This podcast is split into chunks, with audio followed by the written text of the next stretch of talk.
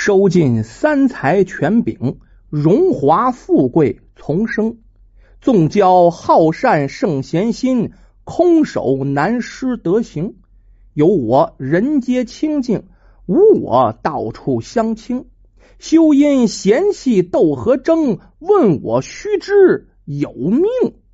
说这么几句定场诗啊，接下来啊，再给各位说这么一个民间的传说故事。没神没鬼儿，说的是啊，道义有道，改邪归正的故事啊。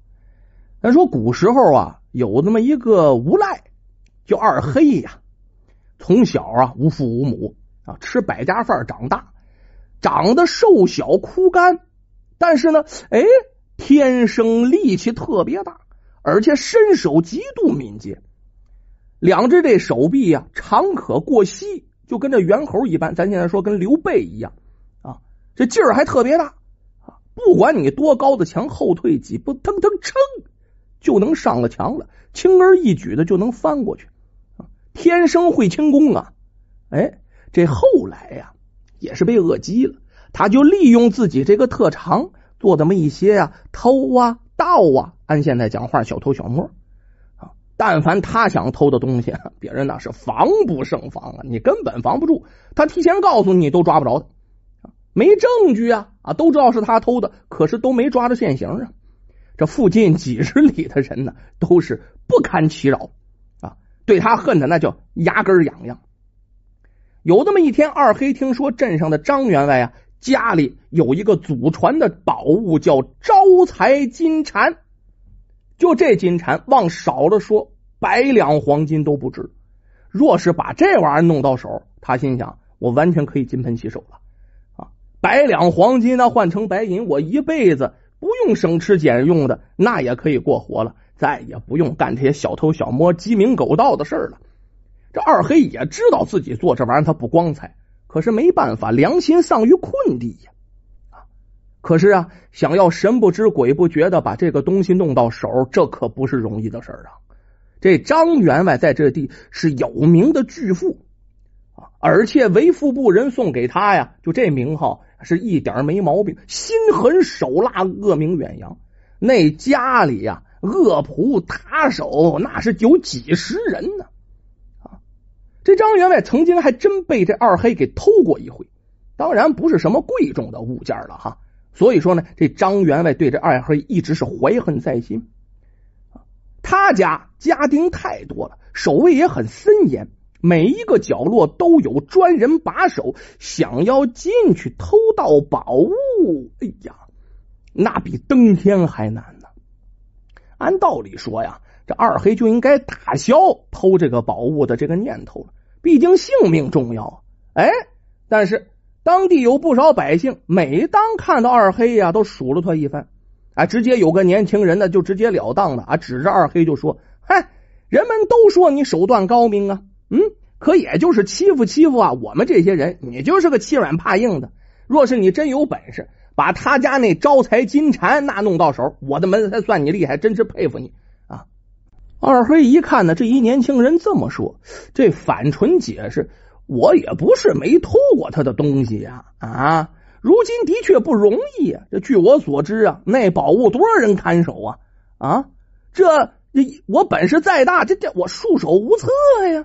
嗯，二黑开始还为自己开脱开脱，嗨，我说你做不到吗？嗯，这个人可不依不饶啊。就连张员外对外都说了，你这种人呢，做不成大事手段平平，和一般的毛贼呀没什么区别。即便是不让人看着，你也盗取不了那宝物。这明显有点激将了。这二黑听到这里，那年轻人谁还没有二两脾气呀？嗯，这张员外真那么说，果真有此事啊？那还有假吗？哎，我还真跟你说哈，我还有个消息，下个月初五，张员外啊要到外去祭祀去，一连出去三天，到时候他那府里啊，估计就剩几个看大门的了。嘿，你要是有胆量啊，哎，也干他一回大的嘛，对不对呀？你老偷点鸡，偷点鸭子，偷点裤衩你说这这这，我们怎么是不是啊？怎么说你呀？你也做点大事让大家对你刮目相看一把，你看看这有多好啊？这人说话说到这儿，这脸上的表情非常的不屑。二黑听到之后啊，这会儿已经气得浑身哆嗦了，心想啊，做我们这个行业虽然不光彩啊，可是我二黑在这方圆百里也小有名气。这张员外拿如此的话啊，看不起我，奚落我，我脸面何在？嗯，我何不就此机会给他点颜色瞧瞧呢？嗯，要是偷了他最爱的宝物，哎呀，就这人这么心狠手辣，他不会置我于死地吧？嗯，二黑犹豫了。跟他搭话那年轻人呢，这会儿也看出他的心思了啊，又跟了这么一句：“哎。”这一点你尽管放心，凡事都得讲证据呀！啊，他要是没有任何证据呀，啊，也拿你毫无办法。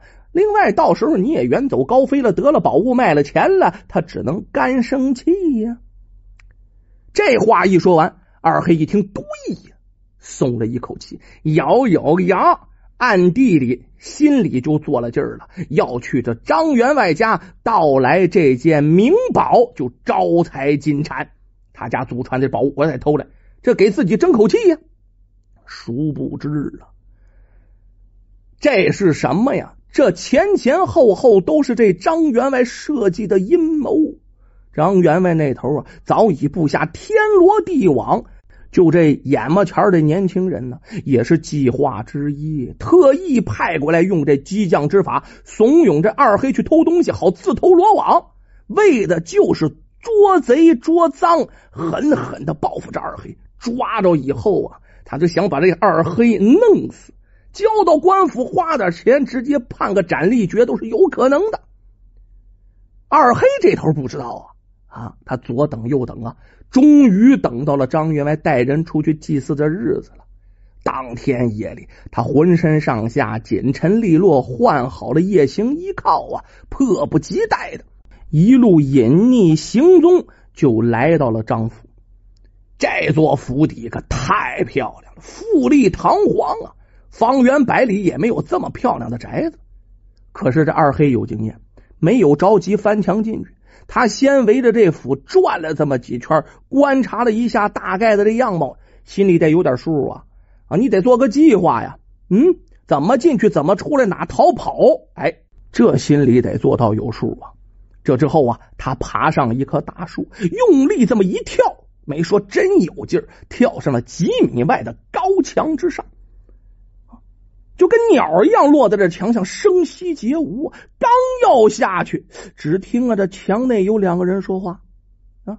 他摘耳朵一听，其中一个人说了：“呃，现在这夜已经深了，老爷说那毛贼今天晚上不会来了。”另个人搭腔啊：“哎，来了也不要紧呢。”我们已经将宝物埋在这墙角下面了，任他多精明啊，也想不到这宝物会在这里，不是吗？他说到这儿啊，在墙上那二黑听着特别得意，好像没笑出声来，赶快把嘴给捂上了，心想：天助我也！待会儿啊，你们巡视到别处的时候，我就趁机下去将宝物挖出来，到时候一定会大功告成啊！时间不大，两个人在巡逻嘛，啊，都在到处走，就走到别处去了。这二黑呀，就从处上绑了一根绳子，然后悄悄的潜入院子之时，刚要下去，他觉得不对劲，不对呀！这平日里呀，不管这张员外去了哪儿，这府里可都是灯火通明啊。今天晚上乌漆麻黑的，怎么出奇的安静？这府外连个打更的人都没有，难道这里有诈？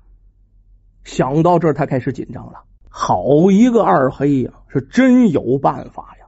啊，那是真有经验呢。迅速的爬到树顶上，折了一根挺大的树枝，把这树枝塞到长袍里，用腰间的绳子慢慢的先将这树枝滑下去了。当时的月光挺微弱呀，这树枝这一架呀，把这长袍子就给架起来了，好像一个人影顺着绳子爬去一样。这不放不要紧呐，这一放下去，随着这树枝子挂着这长袍到地上了，好有整个张府内外那叫一片火光，灯火通明，人山人海，哇，抓贼呀，抓贼呀，来啦，抓贼呀！我这个天哪，吓得这二黑魂不附体呀！哪见过这么多人追过来了啊？你打眼一看，有上百个人。没办法，扔下去这件衣服我不管了。万分危急之下呀，一转身，他混进了捉贼的人群里，哎，偷偷的就往外溜。不过呀，怎么着心里都是肝颤呢。就在这逃跑过程当中啊，心里紧张，脚下也拌蒜啊。这二黑还是被人发现不对劲了啊！这在人群，哎，这不是这贼在这儿呢，贼在这儿。这功夫，二黑已经跑出去一段了。这众人不舍气儿，在后面是紧追不舍。这二黑情急之下跑不了了，怎么办？转身一头钻进了一户人家。啊！众人这一看，二黑逃到村子里，钻进了一户人家了。不知道他在哪儿啊？呼啦超把这个村子就给围了，挨家挨户的敲门问，甚至啊，有的根本就不敲门了，当着一脚把门就踹开了，直接进去就搜查呀。二黑这回走投无路了。他逃到的这户人家啊，不是旁人，是一个年近花甲的郎中，姓陈，叫陈奇啊。当这陈奇看到二黑慌里慌张进来的时候，呃啊，陈奇先是一愣，听了听外面的喊叫之声，他小声告诉二黑，示意他赶快爬到房梁以上躲避。这二黑上房梁那不叫事儿。刚爬到房梁上，这张员外的大量人手啊就搜过来了，到处都没发现二黑的踪迹啊。这位陈奇啊也对二黑在房梁上的事守口如瓶，挨家挨户反复抡了三遍都没找着。这张员外挺失望，没办法，找不着那怎么办呢？哎，带着人马这才撤了。这二黑呀这才敢从房梁上下来，跪到地上啊，感激涕零。那头磕的跟不要钱似的，谢谢您的救命之恩，谢谢您的救命之恩呐！您您您您您您能救我一个小偷小摸之人呢？我真是没想到，真是没想到。这位陈奇陈郎中啊，意味深长。你虽然做一些小偷小摸之事，可只要肯及时回头啊，尚有出路啊。那张员外啊。别看他富甲一方，可尽做些丧尽天良的事儿。早些年大旱呢，庄稼颗粒无收，以至于咱们这地方哀鸿遍野，赤地千里呀。他可倒好，从外地运来大量粮食，翻上几番的价格卖给我们，而且还在粮食里加水掺沙子，从中获利无数。像这种无恶不作、为富不仁的人呢，实在是太可恨了。二黑呀，听到这儿，自言自语的说：“我这一生见不得光啊，竟被人嘲笑了。一半时光可算是虚度了。想做点好事儿，可别的啥也不会，也不知道怎么帮大家呀。看到大家穷困潦倒，我这也是心很疼啊。”如若有机会，我还想最后一次干我老本行，之后我就金盆洗手。我这也是为了替天行道。啊，小伙子，你良心未泯呐，及时回头还不晚。你最近呢，哪里都不要去了。老夫我看病虽然一般。但是通晓一点易容之术，到时候帮你换个容貌，你就找个地方重新开始吧。陈奇说完了，把跪在地上一直没起来的二黑搀扶了起来。从那一天呢，二黑就住在陈奇陈郎中家。接下来的几天，在这陈郎中的帮助下，二黑换了一个脸。以前是年轻小伙子，虽然长得不那么出众哈，你现在再看，满脸是皱纹堆垒，一脸的胡子，戴个破草帽，谁知道这是二黑呀？嗯，就跟换了一个人没区别。接下来呀，他干嘛呀？他每天就挑着担子，在这张员外府外边就靠卖菜为生，就这一卖，几年就过去。这时间一长了呀，人们就渐渐忘了二黑这个人了。本来就是个偷儿，有什么重要的？连这张员外都认为这二黑呀，肯定是被吓破胆了，再也不敢在此地出现了。可不成想，突然有一天，张员外发现自己那个价值连城的祖传宝物居然莫名其妙的失踪了，就看管的这么严，怎么丢的？想破脑袋也没想出来，这招财金蝉是怎么丢的？咱们放下这张员外怎么报官，怎么叫人找，在家里怎么凹造，咱不提。就这事儿发生多年以后啊，有个老人讲的这么一个故事。